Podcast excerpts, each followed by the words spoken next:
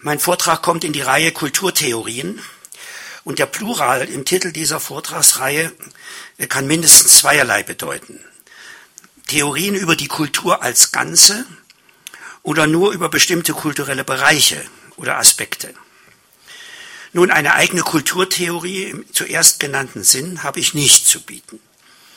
Und ich glaube auch nicht, dass es eine Kulturphilosophie mit einem so umfassenden Anspruch geben kann. Das dafür erforderliche historische und empirische kulturwissenschaftliche Wissen ist durch die beschränkte philosophische Reflexionskompetenz nicht zu ersetzen.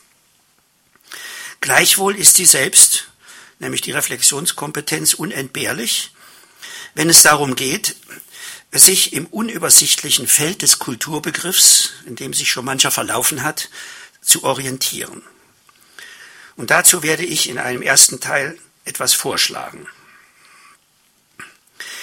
Der folgende Versuch, sich über das kulturelle Phänomen Religion unter Bedingungen der Moderne zu verständigen, setzt freilich voraus, dass man diese Bedingungen zumindest skizziert. Und dabei werde ich nicht primär theoretisieren, sondern narrativ, also erzählend verfahren, in einer sieben Meilenstiefel Historie unserer abendländischen Modernisierung. Und schließlich folgen Betrachtungen, die der Frage nachgehen, was das alles für unsere religiöse Gegenwart bedeutet. Auf diese Weise gewinnt auch dieser Vortrag die aus der Predigtlehre dringend zu empfehlende Dreizahl von Teilen. Bei Willem Busch heißt es, er sagte klar und angenehm, was erstens, zweitens und drittens käme. Nun erstens, also etwas äh, zu dem begrifflichen Feld Kultur.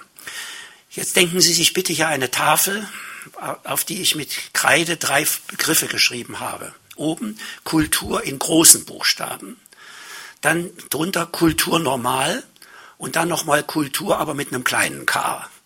Und das ist so ein bisschen die Reihenfolge, in, in der ich also über Kultur sprechen möchte. Nun lateinisch colo colui cultus, bebauen, pflegen, ehren. Diese wortgeschichtliche Wurzel bestimmt sämtliche Verwendungsweisen dieses Ausdrucks Kultur. Immer handelt es sich um etwas, was unserer Pflege, ja unserer Anstrengung bedarf, damit es bestehen bleibt und, wenn möglich, wächst und gedeiht. Das beginnt bei Zellkulturen in Nährlösungen, betrifft Champignonkulturen in ehemaligen Kriegsbunkern und überhaupt alle Arten von Plantagen, in denen ausgewählte Nutzpflanzen kultiviert werden. Nebenbei ist zu sagen, Gott schuf kein Urkraut, kein Unkraut, sondern Unkraut gibt es nur in der Kultur. Der Kulturbeutel, der uns auf Reisen begleitet, erinnert uns, erinnert uns daran, dass der Bart sich nicht selbst rasiert und die Selbstreinigungskräfte unserer Zähne begrenzt sind. Hierher gehört auch die Einübung und Erhaltung sozialer Umgangsformen unserer Alltagskultur, die uns zu zivilisierten Kulturmenschen macht. Und damit ist angespielt auf die spezifisch deutsche und ideologisch belastete Unterscheidung zwischen Kultur und Zivilisation, die wir heute Abend auf sich beruhen lassen wollen. Moral versteht sich nicht von selbst. Dazu sagt Wilhelm Busch, der liebe Gott muss immer ziehen, dem Teufel fällt's alleine zu. Die elementaren Kulturtechniken wie Lesen, Schreiben, Rechnen, und inzwischen auch die Internetnutzung müssen von jedermann mühsam angeeignet und gepflegt werden. All das kann man auch wieder verlieren oder vergessen, wie das Kopfrechnen durch die Taschenrechner. Ich gehöre zu einer Generation, die noch ein bisschen Kopfrechnen kann. Über die Kunst sagt der Münchner Philosoph Karl Valentin, Kunst ist etwas Schönes, macht aber auch viel Arbeit. Mehr ist darüber nicht zu sagen. Ob die Wissenschaft zur Kultur gehört oder nicht, wird in einzelnen Bundesländern gemäß der jeweiligen Aufteilung der Ministerressorts unterschiedlich beantwortet. Wenn sie freilich wie einst in Bayern dem Kultusministerium untersteht, gerät sie in bedenkliche Nähe zur Religion, die in der Tat eines Kultus bedarf. Das heißt einer Pflege des Göttlichen durch Riten, Opfer und Feste. Auch wenn die Kultur wenn die Wissenschaft nicht dem Kultur- oder Kultusministerium untersteht, bedarf es einer Kultur der Wissenschaft. Aber bitte ohne Wissenschaftskult. Nun, von den Kulturtheoretikern ist nicht zu erwarten, dass sie sich mit Problemen der modernen Hydrokulturen, mit den Phänomenen der städtischen Subkulturen oder gar mit den Besonderheiten der schwäbischen Esskultur befasst. Das ist vielleicht jedoch in Stuttgart der Fall. Sie operieren auf höheren Ebenen. Und jetzt komme ich zu meinen drei Ebenen. Das oberste Niveau ist besetzt vom Begriff Kultur in Großbuchstaben. Und der meint nichts weniger als die Gesamtheit der menschlichen Lebenswelt im, in der Abgrenzung zur bloßen Natur. Die muss man dann vielleicht auch groß schreiben. Die Griechen nannten dies Physis und meinten damit den Bereich all dessen, was unabhängig von uns und ohne unser Zutun existiert, wächst, gedeiht und vergeht. Als Gegenbegriff benutzt Aristoteles ta anthropina, also die menschlichen Angelegenheiten, das uns vertraute Abstraktum Kultur in großen Buchstaben musste es, musste an dieser Stelle bis ins 18. Jahrhundert auf seinen Auftritt warten. Natürlich kannte die lateinische Bildungssprache das Wort cultura, aber es wurde stets mit einem Genitivobjekt verbunden. So spricht Cicero von der cultura animi, was annähernd unserem Wort Bildung entspricht. Es ist freilich fraglich, ob dieser einfache Gegensatz Natur versus Kultur haltbar ist. Denn wir sprechen ja auch von unserer inneren Natur, also von den physischen und psychischen Mechanismen, die unsere Lebendigkeit ausmachen. Und auf die haben wir ja nur einen begrenzten kultivierenden Zugriff. Auf der anderen Seite findet Kultur auch in der Tierwelt statt. Ameisen kultivieren Blattläuse, Termiten pflegen Pilzkulturen, Dohlen müssen von den Eltern das Segeln lernen oder sie lernen es nie. Und ähnliches gilt auch für die Orang-Utans beim täglichen Bau ihrer Schlafnester. Die Großopposition Natur versus Kultur, jetzt immer in großen Buchstaben, lässt sich angesichts solcher Grenzphänomene offenbar nur dadurch stabilisieren, dass man die Fähigkeit des nicht bloß instinktiven, sondern intentionalen Handelns ins Spiel bringt. Wobei nicht auszuschließen ist, dass sich Ansätze davon, eines intentionalen Handelns, also aus gefassten Absichten zu handeln, bereits bei höheren Tiergattungen findet oder finden. Der wesentliche Unterschied zwischen Menschen und Tierwelt scheint mir nicht darin zu bestehen, dass bei uns Kultur stattfindet und bei den Tieren nicht, sondern dass wir über die Fähigkeit verfügen, zu solchen kultivierenden Traditionen Stellung zu nehmen, sie fortzusetzen oder sie abzubrechen. Also die Dohlen können nicht morgen entscheiden, wir bringen unseren Kindern das Segel nicht mehr bei. Hier ist wohl auch der Ort der spezifischen Differenz zwischen natürlicher und kultureller Evolution.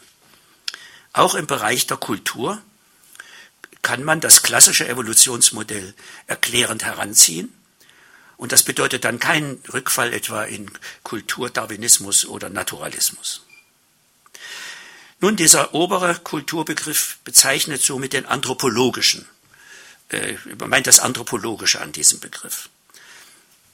Solange es Menschen gibt, und das sind mit ihren Vorfahren immerhin mehrere Millionen Jahre, haben sie immer in und durch Kultur gelebt. Denn Arnold Gehlen sagt, der Mensch ist von Natur aus ein Kulturwesen. Kultur gibt es aber nur im Plural. Sie ist stets realisiert in verschiedenen Lebenswelten. In diesem Sinn sprechen wir von der chinesischen, japanischen, indischen, europäischen Kultur, jetzt normal geschrieben, wir sind auf, der, auf dem zweiten Stockwerk, aber auch von der amerikanischen Indio- oder Indianerkultur oder von der Kultur der afrikanischen Eingeborenen. Man kann hier vom ethnologischen Kulturbegriff sprechen, der dann freilich auch historisch gewandt wird, wenn wir in der europäischen Kulturgeschichte etwa grob zwischen antiker, mittelalterlicher und neuzeitlicher Kultur unterscheiden. Ja, und dann Kultur in kleinen Buchstaben. Dies klein zu schreiben ist deswegen angemessen, weil dieser Aufgabenbereich der Kultur, Kulturminister und Kulturdezernenten von der Politik immer möglichst klein geschrieben wird. Für diesen Teilbereich der Gesamtkultur ist niemals genug Geld da hier scheint man am leichtesten, am leichtesten sparen zu können, denn Kultur klein gilt allgemein als entbehrlicher Luxus. Dieser kleine Kulturbegriff ist vor allem für die Soziologen interessant, weil sie die Kultur lieber den, im Großgeschrieben den Anthropologen und die Kultur normal geschrieben den Ethnologen und Historikern überlassen. Zwischen diesen drei Varianten des Kulturbegriffs besteht zumindest für unsere europäische Lebenswelt ein sachlicher Zusammenhang. Denn man kann zeigen, dass diese Trias, gewissermaßen wieder mit sieben Meilenstiefeln und in großer Vereinfachung, die Hauptstationen unserer kulturellen Evolution abbildet. Dass die Menschen immer schon Kulturwesen waren, bedeutet freilich nicht, dass sie das selbst wussten. Aber den Unterschied zwischen der eigenen Welt und der da draußen, den, diesen Unterschied, den wir heute mit Kultur versus Natur wiedergeben, diesen Unterschied haben sie schon sehr früh erfahren und in den Naturreligionen in der Regel durch anthropomorphe Deutungen zu bewältigen versucht. An dieser Stelle begann das Reflexivwerden der Kultur. In, einsach, in einfachen Ansätzen wurde den Menschen bewusst, dass sie nicht einfach Teile der großen Natur sind, die für sie sorgt, sondern dass sie im Unterschied zu den übrigen Lebewesen in einem zunächst unbestimmten Sinn aus der großen Natur herausgefallen sind und für sich selbst sorgen müssen. Philosophen wie Kant und Hegel haben darum den biblischen Sündenfall und die Vertreibung aus dem Paradies als die eigentliche Menschwerdung gedeutet. Ein apokryphes Hegelwort lautet, im Paradies waren nur Gott und die Tiere. Ich muss leider bekennen, dass ich, dass, dass ich den Befund oder die, die Quelle nicht gefunden habe. Nun, diese erste Reflexionsstufe blieb sehr lange die Basis für die menschliche Selbstdeutung, soweit wir sie historisch rekonstruieren können. Man kann dies daran ermessen, dass in fast allen Kulturkreisen die eigene Kultur als die eigentlich menschliche galt und alle übrigen Lebensformen, soweit man sie zur Kenntnis nahm, als barbarisch auffasste. Bis in die jüngere Vergangenheit sprach man auch hierzulande von den Naturvölkern oder gar von den Wilden. Die Christen sprachen dann von den Heiden. Und denen die Kultur zu vermitteln, die historische Aufgabe der europäischen Kulturvölker sei. Die Einsicht, dass es sich bei den fremden Lebenswelten ebenfalls um Kulturen handelt, wurde im klassischen Griechenland durch die Historiker wie Herodot und dann vor allem durch die Sophisten geweckt. Damals war es selbstverständlich, dass alle Nicht-Griechen Barbaren waren. Und das Wort Barbaren kommt von Bar, Barbar, die haben so irgendwas geredet, was nicht griechisch war. Und diese Barbaren glaubte man mit Recht versklaven zu dürfen. Aber dann gab es plötzlich auch griechische Sklaven, was diese simple Klassifikation in Frage stellte. Zudem fiel es durch die Bekanntschaft mit der reichen ägyptischen und persischen Welt immer schwerer, auf sie hochmütig herabzusehen. Das Resultat war eine externe Pluralisierung der Kultur großgeschrieben. Der Sache nach also die Anerkennung einer kulturellen Vielfalt. Damit war die Erfahrung verbunden, dass alles, was die Griechen in ihren Lebensformen für selbstverständlich hielten, immer auch ganz anders sein konnte, wofür vor allem Herodot zahlreiche kuriose Beispiele aus Ägypten lieferte. Und das war Munition für die Sophisten, die ja immer erneut die Frage stellten, ob das, was das griechische Leben bestimmte, von Natur so sei, wie es ist, Physee oder durch menschliche Satzung, These oder Nomo. Diese skeptische Zweifelsfigur war das Zentrum der sophistischen Aufklärung und sie blieb es bis in unsere Zeit. Die Menschen neigen nun einmal dazu, das ihnen Bekannte für ganz natürlich zu halten. Bei uns das Patriarchat, die herkömmlichen Frauenrollen, die Kleinfamilie oder die autoritäre Erziehung. Und selbst bei Kant findet man eine Variante des schrecklichen Satzes, der Wille des Kindes muss gebrochen werden. Dass es da faktische Alternativen gibt, macht in der Regel Angst. Und die kann man am besten bewältigen mit der Abwehr des anderen und Fremden, das man dann als widernatürlich, unnatürlich oder abartig bewältigt. Die externe Pluralisierung des Kulturverständnisses kann man als die zweite Stufe des Reflexivwerdens von Kultur verstehen.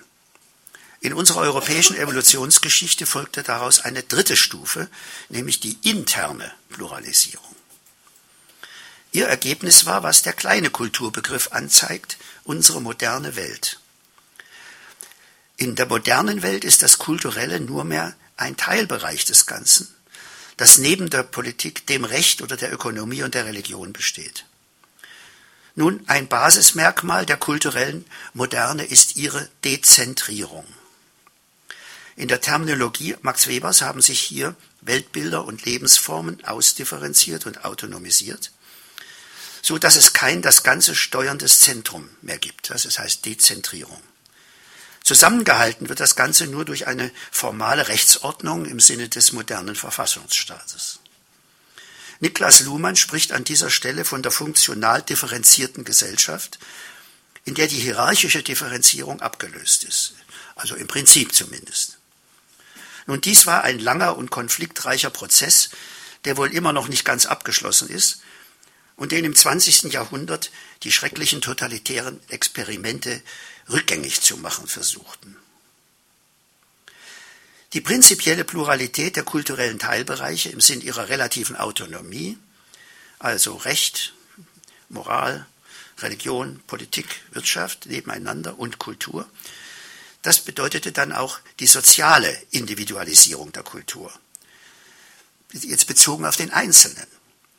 Denn jetzt in der Moderne steht es dem Einzelnen im Prinzip offen, an dem einen oder anderen Interaktionsbereich teilzunehmen und einem persönlichen Lebenswurf zu folgen.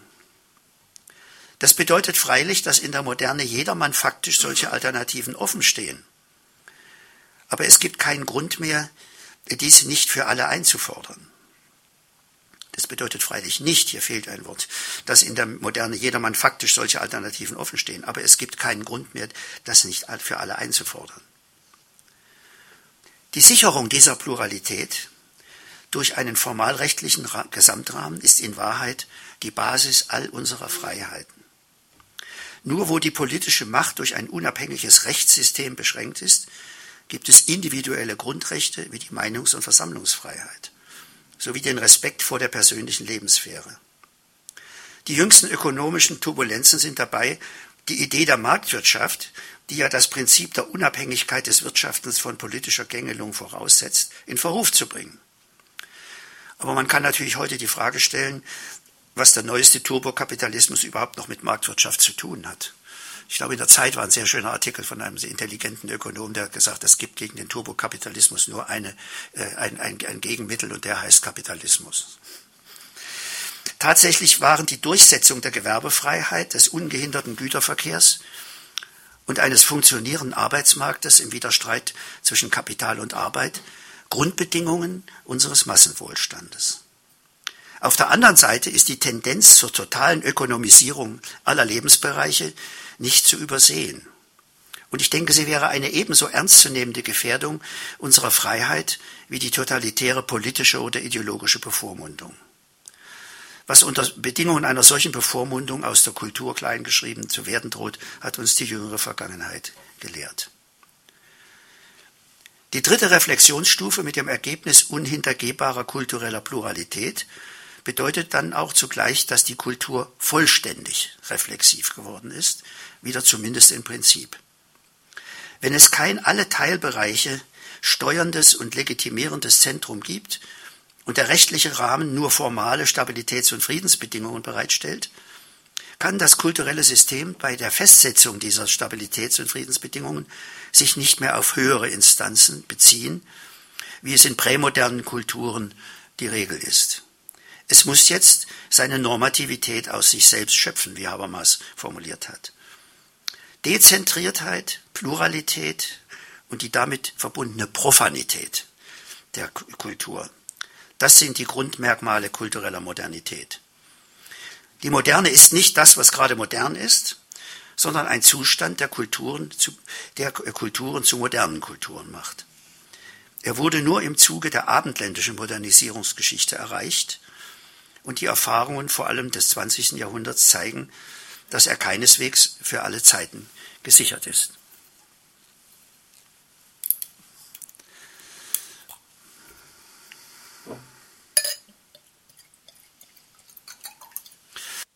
So, jetzt komme ich zu meinem zweiten Punkt, wo ich versuche, äh, nun das Ganze auf, anzuwenden auf die Hauptstufen des Religion, der Religionsgeschichte im Sinne der Begriffsgeschichte von Religion.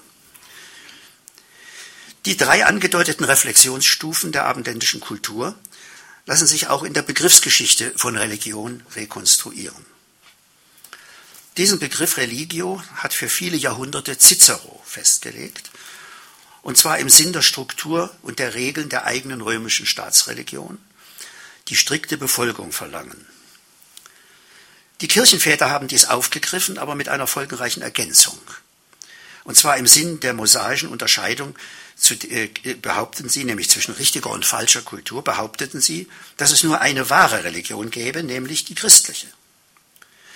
Die alte Unterscheidung zwischen Kultur und Barbarei erscheint bei ihnen als die zwischen Christen und Heiden, die dem Aberglauben und dem Götzendienst verfallen sind und die man gemäß dem biblischen Missionsbefehl zu missionieren habe. Diese Vorstellung hat die gesamte Entwicklung des Christentums bestimmt und sie musste später für die Rechtfertigung der kolonialen Expansion äh, Europas herhalten. Die externe Pluralisierung des Religionsverständnisses setzt freilich im späten Mittelalter und im Humanismus ein. Schon Nikolaus Cusanus versteht die Religio als ein Phänomen, das allen Menschen innewohnt und gleichwohl verschiedene Ausprägungen zeigt. Also eine Einheit in der Vielheit ihrer Gestalten. Bis zu Nathan dem Weisen und seiner Anerkennung war es dann noch ein ganzes Stück. Aber dieser Weg wurde nicht mehr von Theologen gebahnt, sondern von der neuzeitlichen Aufklärungsbewegung, deren Vorkämpfer mit politischer Verfolgung durch die christlichen Autoritäten rechnen mussten, wenn sie es wagten, ihr Monopol des Religionsverständnisses anzugreifen. Die sympathische Darstellung der Figur Mohammeds und der chinesischen Kultur mit ihrer hohen, aber religionsfreien Moral musste Voltaire mit seiner Flucht vor der Staatsmacht bezahlen. Den Aufklärungsphilosophen verdanken wir aber nicht nur das Prinzip der religiösen Toleranz, sondern vor allem den religiös, religiös neutralen Religionsbegriff, der es den Historikern, Ethnologen und Soziologen erlaubte, sich für das Religiöse als eine kulturelle Tatsache unter anderen Tatsachen zu interessieren. Und so wurde die externe Pluralisierung des Religionsverständnisses die Basis für die moderne Religionswissenschaft. Nun, die interne Pluralisierung des Christentums wurde eingeleitet durch das große morgenländische Schisma von 1054. Immer schon hatte es verschiedene und auch miteinander konkurrierende Formen christlichen Lebens und Glaubens gegeben. Aber die alte Kirche hat es bis dahin immer vermocht, die dogmatische Einheit des Ganzen durch Integration zu wahren. Nach dieser großen Kirchenspaltung war jetzt neu, dass sich jetzt plötzlich Katholiken und Orthodoxen unversöhnlich gegenüberstanden und sich sogar gegenseitig exkommunizierten. Und das lieferte später die Legitimation für den grausamen vierten Kreuzzug von 1203-04, der zu der schrecklichen Plünderung Konstantinopels durch die Römer und der Errichtung eines lateinischen äh, Königreiches führte. Er hat sich tief in das kulturelle Gedächtnis des christlichen Ostens eingegraben und belastet sein Verhältnis zur römischen Kirche bis heute. Im westlichen Christentum blieb die traditionelle Integrationskraft weiter erhalten. Und es ist erstaunlich, dass im Mittelalter die zahlreichen Ordensgründungen mit ihrer großen Resonanz in der Bevölkerung nicht zu weiteren Kirchenspaltungen geführt hat. Sie bedeuteten letztlich dann doch eine Bereicherung der katholischen Welt. Die Reformation war dann der große Einschnitt. Zunächst bekriegten sich die Anhänger und Gegner Roms im Zeichen der jeweils eigenen wahren Religion, die aber in Wahrheit nur die ideologische Phase für den Machtkampf der religiösen und regionalen Autoritäten untereinander lieferte. Die Katastrophe des Dreißigjährigen Krieges, der von niemandem mehr zu gewinnen war, zwang schließlich die Kombattanten zum Friedensschluss. Und so brachte der Westfälische Frieden von 1648 endlich die institutionelle Absicherung der internen Pluralisierung des Christentums, die für die europäische Moderne kennzeichnend ist. Die, ex die externe und interne Pluralisierung der Religion in der Christentumsgeschichte, beide, Arten, beide Formen sind aufzufassen als Symptome des stufenweisen Reflexivwerdens der abendländischen Kultur. Die ideelle und intellektuelle Außenseite eines solchen Prozesses ist die Aufklärung. Mit Aufklärung meinen wir nicht einen einmaligen Vorgang oder nur eine bestimmte Epoche, sondern etwas Strukturelles, was sich unter bestimmten Bedingungen immer wieder ereignen kann. Man kann etwas aufklären, etwa eine Straftat, oder jemanden darüber, wo die kleinen Kinder herkommen. Aber entscheidend ist die reflexive Struktur. Man kann nur sich selbst aufklären. Alles andere ist bloße Information und im schlimmsten Fall Indoktrination und Propaganda. Hier erinnere ich immer daran, dass der Dr. Goebbels äh, Reichsminister für Aufklärung und Propaganda war. Braucht man nicht zu kommentieren. Kant lehrte, das sei die äh, unentbehrliche Voraussetzung der Mündigkeit, nämlich dieses sich selbst aufklären, womit er individuelle vernünftige Selbstständigkeit meinte, also mit Mündigkeit. Er wusste zudem, dass der Einzelne kaum Chancen hat, sich selbst aufzuklären, sondern dass dies nur ein Publikum vermag und dass es nur möglich ist in einer repressionsfreien Öffentlichkeit. Deswegen seine Wertschätzung Friedrichs II., der die Meinungs- und Religionsfreiheit gewährt hatte. In kognitiver Hinsicht bedeutet Aufklärung dann, dass die, dass die Individuen im kommunikativen Umgang erfassen, wie es um sie bestellt ist, was ihr Leben wirklich bestimmt und welche normativen Stellungnahmen dazu sinnvoll und vertretbar sind. Es wäre völlig verfehlt, zwischen der christlichen Religion und der Aufklärung einen einfachen Gegensatz konstruieren zu wollen, wie es der militante Atheismus seit jeher versucht. Ich bin auch kein bekennender Atheist, aber das können wir noch später äh, vielleicht nachtragen. Das Christentum war immer auch ein Motor der Aufklärung. Denn wie keine andere Weltreligion hat es Theologie ausgebildet. Religion ist das, was man hat und lebt, Theologie hingegen ist, was man darüber denkt. Nämlich die Ration, es ist die rationale Beschäftigung mit dem Geglaubten und Gelebten. Und dazu hat sogar das Neue Testament selbst die Christen verpflichtet. Sie sollen nicht nur über ihren Glauben nachdenken, sondern auch sich und anderen von ihm Rechenschaft abgeben. Schließlich versteht sich das Christentum als Religion der Wahrheit und der Freiheit, wobei es die Wahrheit, die Wahrheit selbst sei, die frei macht und damit ist ein blinder Dogmatismus unverträglich. Theologie ist somit die Reflexionsform von Religion.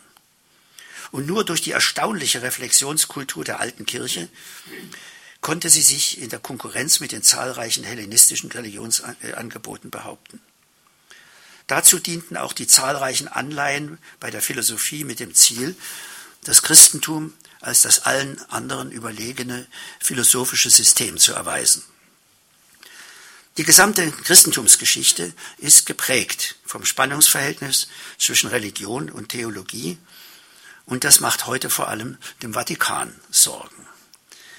Die fundamentalistischen Kirchen hingegen lösen dieses Programm durch die Abschaffung der theologischen Reflexion. Ihre Ausbildungsstätten beschränken sich auf die Kenntnis der selbst zum Glaubensgegenstand erhobenen biblischen Texte und auf das rhetorische Training der möglichst effektvollen Predigt. So, nun bin ich schon bei meinem dritten Teil, aber keine Hoffnung, dass es schon so bald zu Ende ist. Nun, das wollen wir jetzt versuchen, nämlich uns zu verständigen über die religiöse Situation in der Moderne. Und hier ist es zunächst einmal wichtig, dass wir an unser alltägliches Vorverständnis anknüpfen. Wenn wir vom Judentum, Christentum oder Islam als den großen Offenbarungsreligionen sprechen und dann auch vom Hinduismus, Buddhismus oder Shintoismus, verwenden wir den Begriff Religion im objektiven Sinn. Wir beziehen uns dann in quasi ethnologischer Perspektive auf kulturelle Großtatsachen.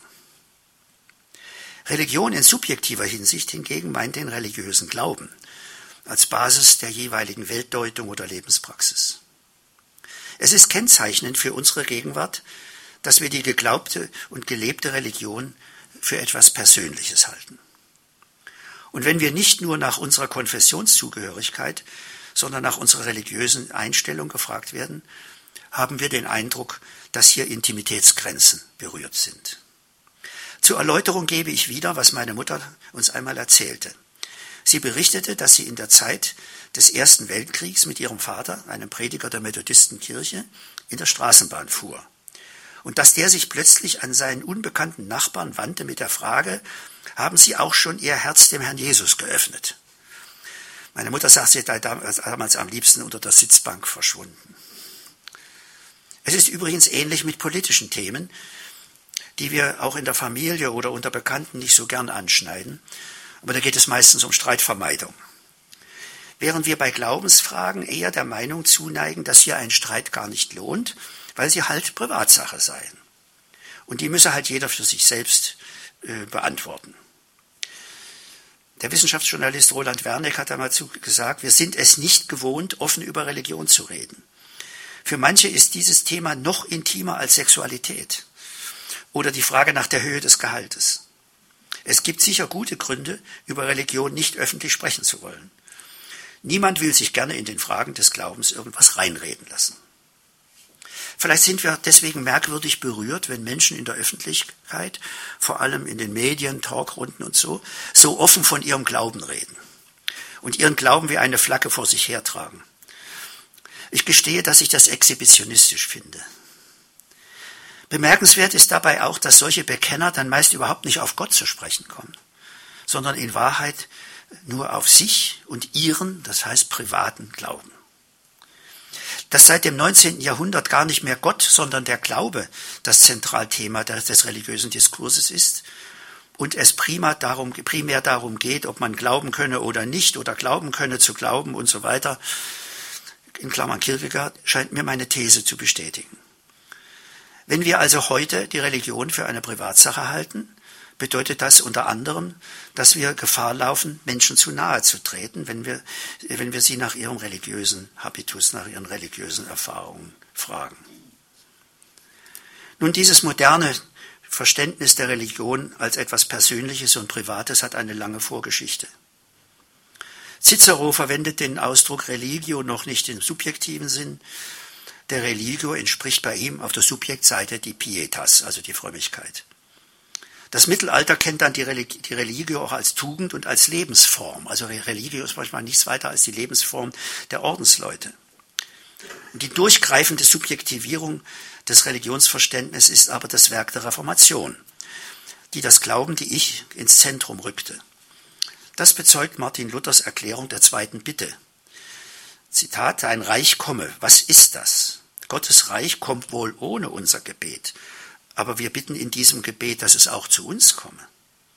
Und Angelus Silesius dichtet dann, wer Christus tausendmal zu Bethlehem geboren, doch nicht in dir, du bleibst doch, bliebst doch ewiglich verloren. Das erklärt auch, warum schon bei Luther der Religionsbegriff in den Hintergrund tritt und meist durch den des Glaubens, also Fides, ersetzt wird. Offensichtlich auch wegen der starken objektiv-institutionellen Nebenbedeutung von Religio. Nun, dieses Subjekt der reformatorischen Frömmigkeit ist noch ziemlich gleichförmig. Denn wenn eine ganze Gemeinde mit Paul Gerhard singt, ich, ich und meine Sünden, die sich wie Körnlein finden des Sandes an dem Meer, Sie kennen das aus der Matthäus-Passion, dann ist da wenig Raum für persönliche Unterscheidung. Und da versteht man auch, warum es so leicht war, auf dieser kollektiven Ich-Basis eine neue Orthodoxie aufzubauen. Diese reformatorische Subjektivierung wurde im 18. Jahrhundert überboten durch das, was man die Individualisierung der Religion nennen sollte, und vor allem durch den Pietismus. Jetzt erst wird der Glaube zu einer wirklich persönlichen Angelegenheit mit individuellen, von den Amtskirchen nicht länger normierten Glaubenserfahrungen. Das Extrem bildeten hier die Quäker, deren Gottesdienste auf alles Rituelle verzichten und nur von den jeweiligen Glaubenszeugnissen der Gemeindeglieder leben. Wer freilich wie ich solche pietistischen Zeugnisgottesdienste erlebt hat, als Kind und Jugendlicher, äh, da konnte man sich schon darüber wundern, wie gleichförmig die dabei vorgebrachten Zeugnisse ausfielen. Dasselbe galt für die angeblich freien Gebete, denn Liturgie war ja verböhnt. Nun, das lebensgeschichtliche Schema Krise, Buße, Bekehrung war vorgegeben. Und was in solchen subjektiven Zeugnissen abwich, das galt nicht.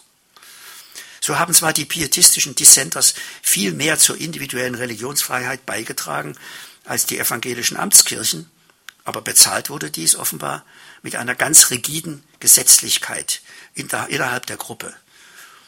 Und das ist ja auch verständlich. Denn das fromme Individuum ohne ein vorgegebenes institutionelles und rituelles Korsett ist halt rettungslos überlastet und kompensiert das das mit einer neuen, mit einem neuen individualistischen Konformismus. Ich habe das als Kind erlebt im Pietismus in der, im Erzgebirge. Also da war ja alles verboten, was Spaß macht. Das war alles Sünde. Schrecklich. Auf den inneren Zusammenhang zwischen der gesellschaftlichen Individualisierung in der Moderne und der Individualisierung der Religion hat vor allem Ulrich Beck in seinem fast klassischen Buch Der eigene Gott hingewiesen. Durch diesen Vorgang rückt die Institution Kirche oder die Gemeinde von Ich-Sagern selber aus dem Zentrum, deren Stelle nun das religiös autonome Individuum einnimmt. Der Theologe dieser modernen Glaubensform ist Friedrich Schleiermacher. Und nicht zufällig kommt in seiner Lebenszeit der Begriff der Religiosität auf. Jetzt ist nur noch wichtig, dass man religiös ist. 1900, ganz wichtig. Während der Inhalt dieser Grundhaltung dem Einzelnen weitgehend überlassen bleibt. Wir hören seitdem immer erneut, dass es zum authentischen Menschsein gehöre, irgendwie religiös zu sein. Aber ob katholisch, evangelisch oder buddhistisch spielt dabei keine Rolle. Eine Nebenfolge dieser Individualisierung ist der Trend, die Religion zu einer Baustelle zu machen, bei der man die Religion ganz für sich und für sich selbst aus ausgewählten Bruchstücken zusammensetzt. Man spricht hier von Patchwork-Religion und die findet auch innerhalb der jeweiligen Konfessionen statt. Das haben die Untersuchungen von Klaus-Peter Jörns gezeigt. Und zwar sowohl beim katholischen wie im protestantischen Bereich. Hier wird dann die Individualisierung zur Privatisierung der Religion. Nun, zwischen dieser Sequenz Subjektivierung, Individualisierung, Privatisierung der Religion in unserer Kultur und die Dezentrierung der Kultur als Ganzer in der Moderne besteht ein enger Zusammenhang.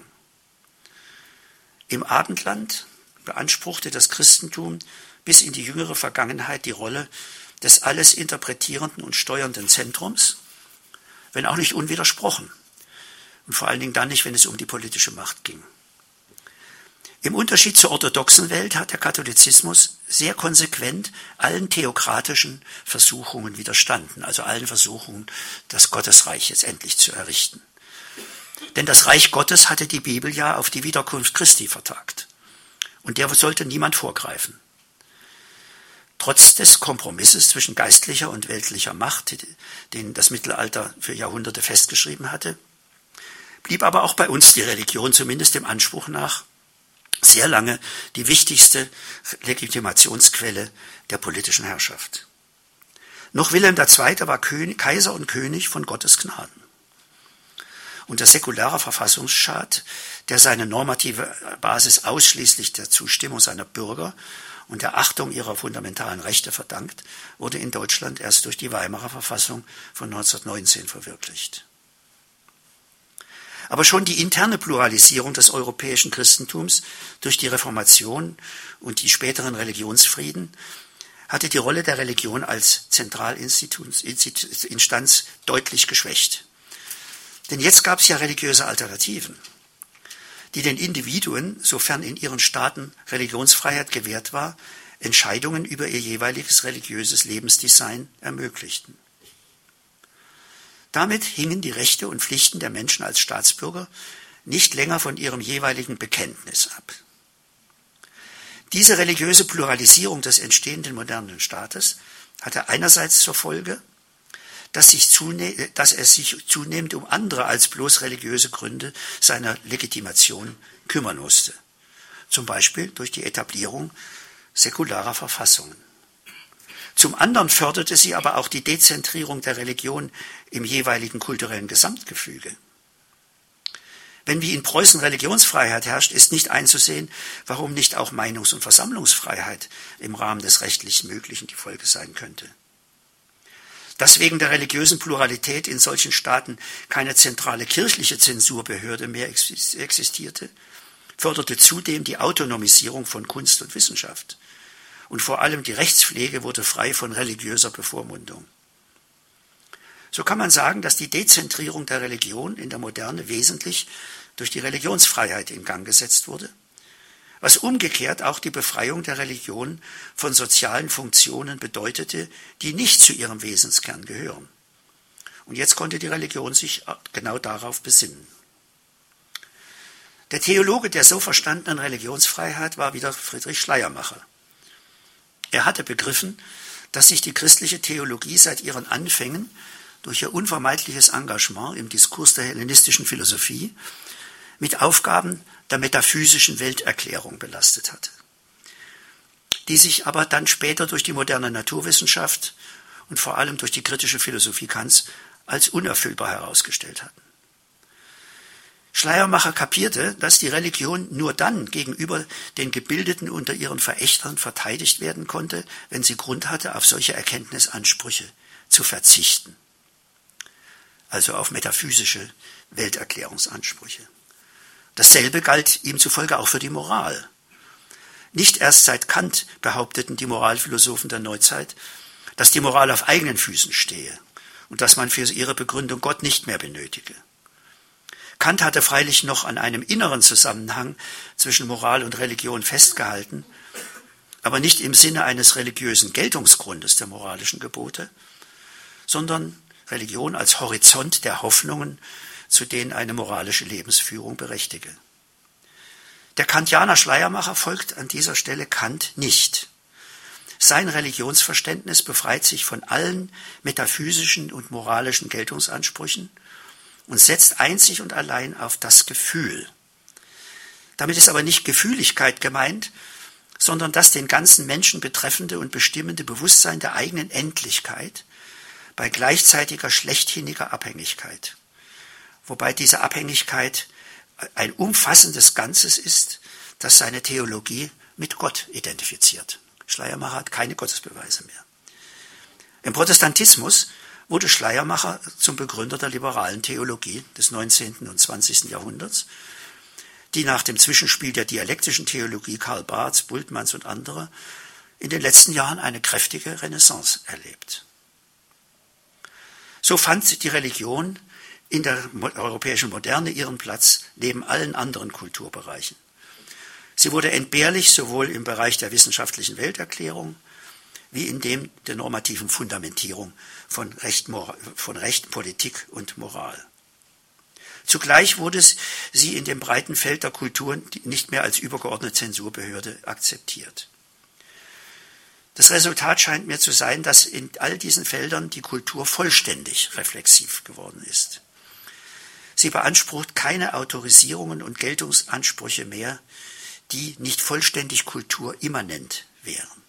Also das heißt, man kann Kunst nicht nach moralischen Gesichtspunkten beurteilen und so weiter. Unter den Christen in der Welt und auch in Europa hat sich das alles noch nicht wirklich herumgesprochen. Für die US-Evangelikalen sind die Nordamerikaner eine Nation under God und auf Dollarsteinen steht In God we trust. Und dabei gibt ihre Verfassung überhaupt keine Veranlassung, sich als christlichen Staat zu verstehen. Die Fundamentalisten wollen nicht akzeptieren, dass die Bibel keine wissenschaftliche Erklärung der Weltentstehung bietet, die mit der Evolutionslehre konkurrieren könnte. Außerordentlich verbreitet ist zudem die Überzeugung, dass wenn Gott tot ist, alles erlaubt sei.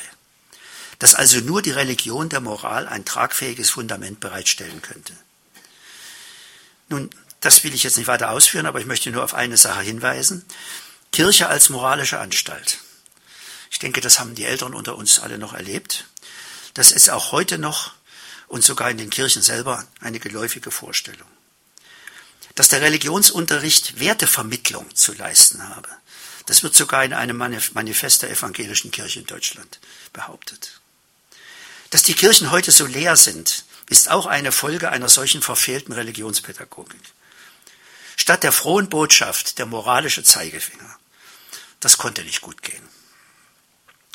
Und schließlich droht auch bei uns die Freiheit der Kunst dort zu enden, wo sie in den Verdacht gerät, religiöse Gefühle zu verletzen. Merkwürdigerweise ist von unseren Gefühlen, wenn sie durch Religiöses verletzt werden, nicht die Rede. Zusammenfassend kann man sagen, der Trend der Individualisierung unserer Kultur war somit das Ergebnis ihrer Dezentrierung und zunehmenden internen Pluralisierung. Sie eröffnete dem Einzelnen die Möglichkeit einer wirklich individuellen Lebensgestaltung durch Teilhabe an den jeweils ausdifferenzierten Lebensformen.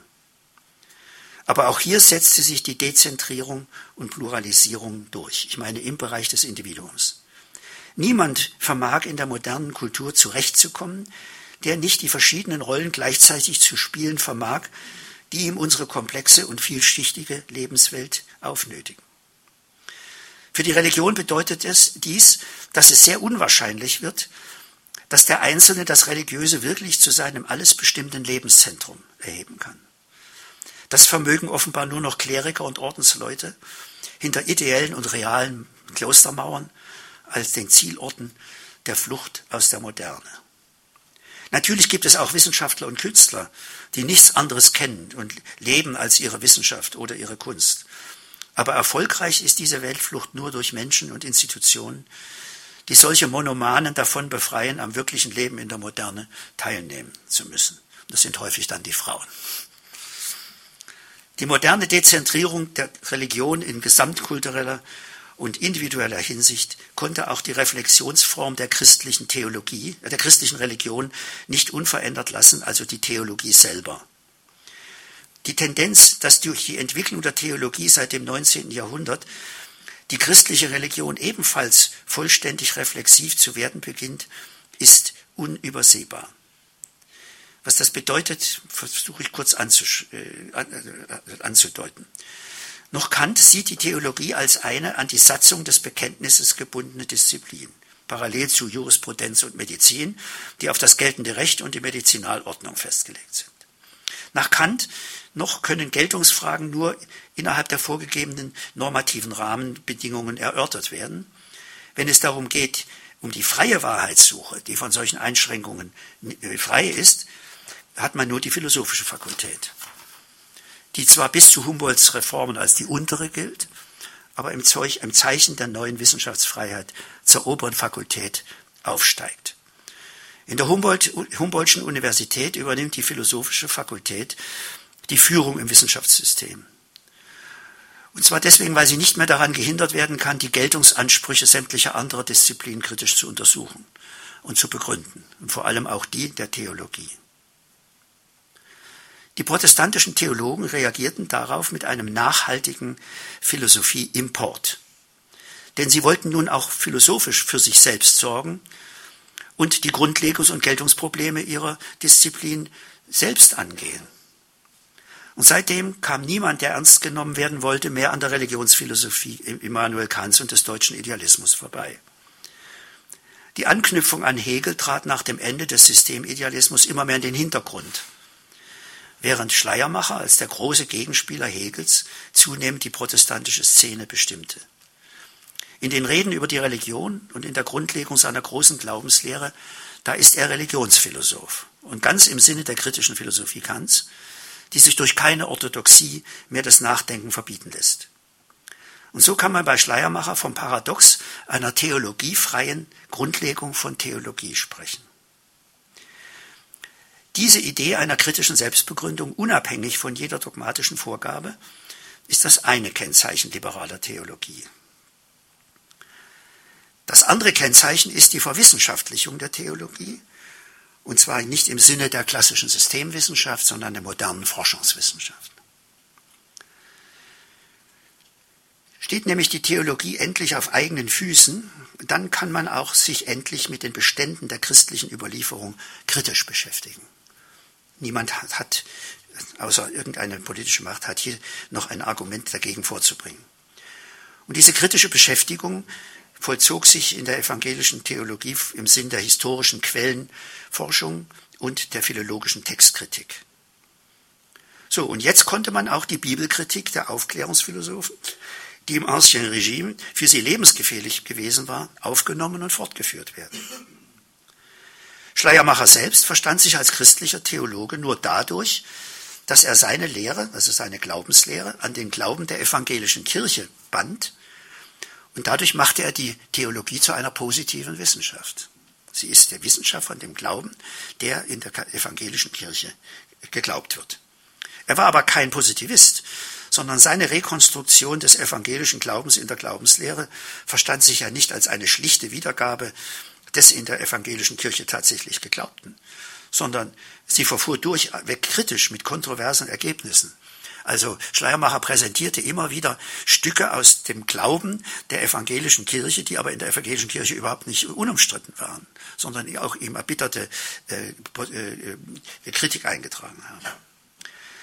Wenn somit das Christentum selbst und somit ja auch von Schleiermacher von den aufgeklärten Theologen als eine kulturelle Tatsache unter anderen aufgefasst wird, besteht kein Grund mehr, sich diesen Tatsachen äh, mit den modernen wissenschaftlichen Methoden der entstehenden Geisteswissenschaften zuzuwenden.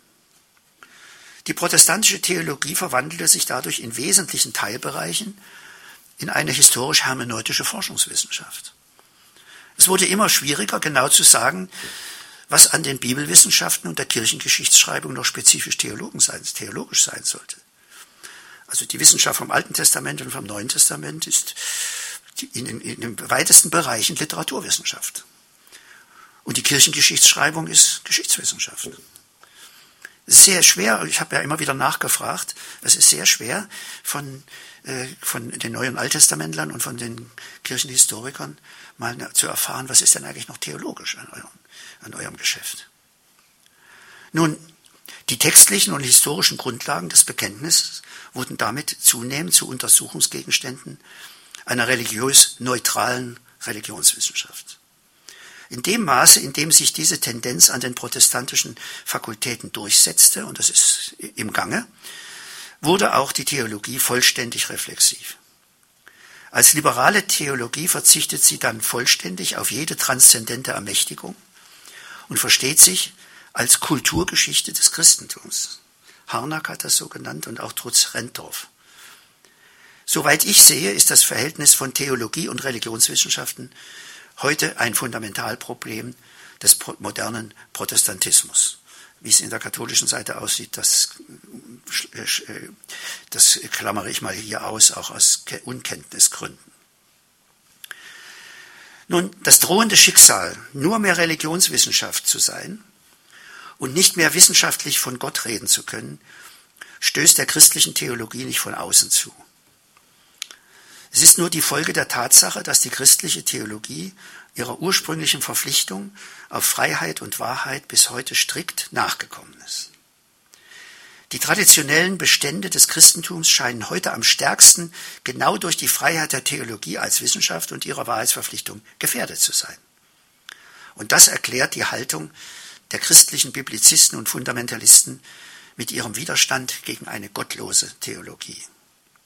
Und so liegt es nahe, Nietzsche recht zu geben, wenn er behauptet, der unbedingte redliche Atheismus sei ein endlich und schwer errungener Sieg des europäischen Gewissens. Der folgenreichste Akt einer 2000-jährigen Zucht zur Wahrheit, welche sich am Schlusse die Lüge im Glauben an Gott verbietet. Man sieht, was eigentlich über den christlichen Gott gesiegt hat. Die christliche Moralität selbst, der immer strenger genommene Begriff der Wahrhaftigkeit, die Beichtväterfeinheit des christlichen Gewissens, übersetzt und sublimiert zum wissenschaftlichen Gewissen, zur intellektuellen Sauberkeit um jeden Preis. Zitat Ende. Ende.